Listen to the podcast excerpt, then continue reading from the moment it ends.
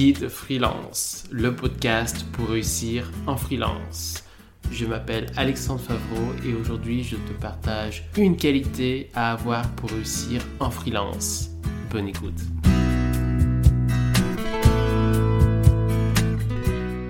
Je vais te parler d'une qualité importante pour réussir en freelance, c'est être patient.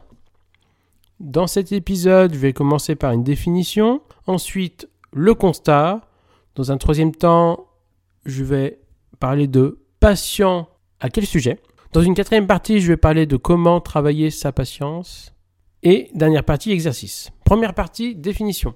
La patience, c'est une aptitude à persévérer dans une activité un travail de longue haleine sans se décourager. Constat. En freelance, c'est pas forcément facile de réussir. Tout le monde ne réussit pas et réussir, ça prend du temps. Alors, évidemment, c'est comme dans tout, il y, a, une règle et il y a des exceptions. Mais j'ai tendance à dire que la règle, c'est que ça prend du temps de réussir. Il y a des exceptions qui réussissent de suite. Après, qu'est-ce que ça veut dire réussir? On peut aller même à ce niveau-là. Qu'est-ce que ça veut dire? Parce que si réussir, c'est gagner 20 000 euros, ou si pour toi c'est finalement 100 000 euros, évidemment, ça sera plus facile de gagner 20 000 que 100 000. Si on parle uniquement, évidemment, de, de chiffre d'affaires. Donc voilà, réussir, tout dépend de l'objectif, évidemment, de ce que tu veux faire. Mais imaginons que tu as un objectif assez élevé, on va dire. Réussir de suite à ces objectifs n'est pas simple. Et la plupart du temps, tu mets quelques semaines, quelques mois, voire plus d'un an pour réussir pleinement. Faut le savoir. Même si tu en trouveras toujours qui réussissent tout de suite euh, parfaitement. Et encore, tu en trouveras toujours qui te disent qu'ils réussissent tout de suite et qu'ils ont réussi tout de suite. Est-ce que c'est bien vrai À vérifier? Est-ce que c'est pas survendu? Parfois c'est le cas. Troisième partie, patient à quel sujet? Donc j'ai commencé à le dire. Patient sur la réussite. Alors la réussite, c'est vachement vague. Ça peut être sur un montant de chiffre d'affaires, ou ça peut être sur le fait de trouver facilement des clients, ou d'avoir un temps de clients Il y a plein de possibilités en termes d'objectifs. Ça peut être patient sur ton TJM ou ton prix. Je veux arriver à tel objectif de TJM ou tel objectif de prix de telle prestation et tu dois parfois être patient pour arriver à ce, prix-là. Ça doit se faire petit à petit. Il faut peut-être que tu te fasses un petit peu connaître pour ensuite arriver à ce prix-là. Ça peut être aussi une patience pour que le client vienne facilement à toi sans effort ou avec un effort pas très important. Et que, comme tu peux le comprendre, tout ça, pourquoi je parle de patience? Parce que parfois, il y a besoin d'investissement. Pour arriver à un chiffre d'affaires de temps, il faut peut-être qu'à un moment donné, tu aies suffisamment de clients pour arriver à ce chiffre d'affaires. Pour trouver beaucoup de clients, parfois, plus logiquement, il faut éventuellement avoir développé son réseau. Développer son réseau, ça prend du temps, etc. Pareil pour le TGM, il faut peut-être que tu aies un minimum d'image, d'image de quelqu'un de compétent, pour avoir un TGM important. Pareil pour le prix. Ou peut-être que tes prix sont souvent plus élevés quand on te recommande. Et pour qu'on te recommande, il faut qu'un minimum de choses soient faites et que ça prend du temps. Et si tu veux que les clients viennent à toi sans effort ou avec un effort pas très conséquent, il faut développer par exemple le réseau ou les réseaux sociaux, etc. Et ça prend du temps de développer tout ça. Quatrième partie, comment travailler sa patience?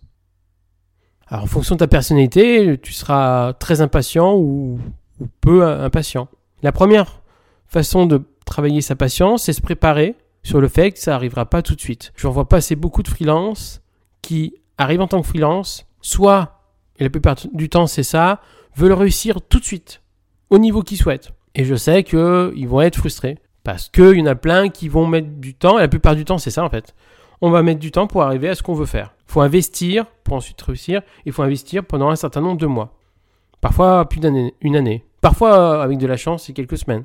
Ça dépend d'où tu viens. Si tu viens de, d'un monde étudiant, est-ce que si tu viens d'un monde salarié dans le même domaine où tu étais en agence, tu peux récupérer des clients ou pas, mais et ça dépend si tu étais dans un domaine totalement différent quand tu étais salarié. Dans ce cas-là, ça serait peut-être plus complexe, etc. Ou trouver des solutions pour réussir plus vite. Quelques exemples. Parce que pour euh, travailler la patience, bah, si tu réussis plus vite, bah, tu n'auras pas à travailler ta patience. Pour réussir plus vite, commence, petit conseil, commence à être freelance, commence à travailler ta future activité de freelance pendant que tu es salarié ou étudiant. Commence à développer ton réseau. Tu vas à des rendez-vous réseau, etc. Ou tu développes déjà ta présence sur euh, les réseaux sociaux pendant que tu es encore salarié. Commence à réfléchir à ton poste, l'intitulé de ton poste, ce que tu vas faire comme prestation. Commence à poser des questions aux personnes qui ont ta même activité en freelance. Commence à te former, si, tu peux le faire, pour améliorer tes compétences, devenir euh, très compétent dans le domaine. Commence à réfléchir au statut juridique, etc. Pour que quand tu arrives en tant que freelance, tu aies pris énormément d'avance. Et comme ça, tu réussiras beaucoup plus vite. Donc ça, c'est les informations. Tu peux aussi te former. Il existe des formations pour aider les freelances à réussir. Il en existe, je suis bien placé pour le savoir parce que j'en fais une. Une formation en e-learning pour aider les freelances à réussir. Remboursée euh, par les CPF ou les OPCO. Voilà. J'ai fait ma petite promo. Bon, je n'en ai pas fait jusqu'à maintenant. Tu peux te former ou tu peux te renseigner d'une manière ou d'une autre ou faire du réseau. Tu peux rencontrer d'autres freelances de ton domaine qui réussissent et tu leur poses des questions, tu essaies de voir un petit peu ce qu'ils ont pu faire. Tu peux écouter des, podcasts comme le mien. Si tu écoutes mon podcast, c'est un petit peu pour ça aussi, pour mieux réussir, pour réussir plus vite, etc. Dernière chose, exercice. Mais l'exercice, c'est tout simplement ce que j'ai pu te dire. Pour réussir, il faut se former, donc n'hésite pas à trouver une formation qui te plaise. Si la mienne te plaît, n'hésite pas à me contacter. Ensuite, si tu es encore salarié, je te conseille à avancer en tant que salarié, avancer sur fais du networking, réfléchis à ton futur poste, réfléchis à ce que tu dois préparer et commence à le faire dès maintenant, etc. Le statut, etc. Fais des interviews de freelance dans ton domaine qui ont réussi. Fais des interviews de freelance, des interviews où, tu vas au networking et tu, discutes avec eux, avec des freelances de ton domaine ou des freelances qui sont en réussite. Et tu mets en place les actions pour réussir plus vite.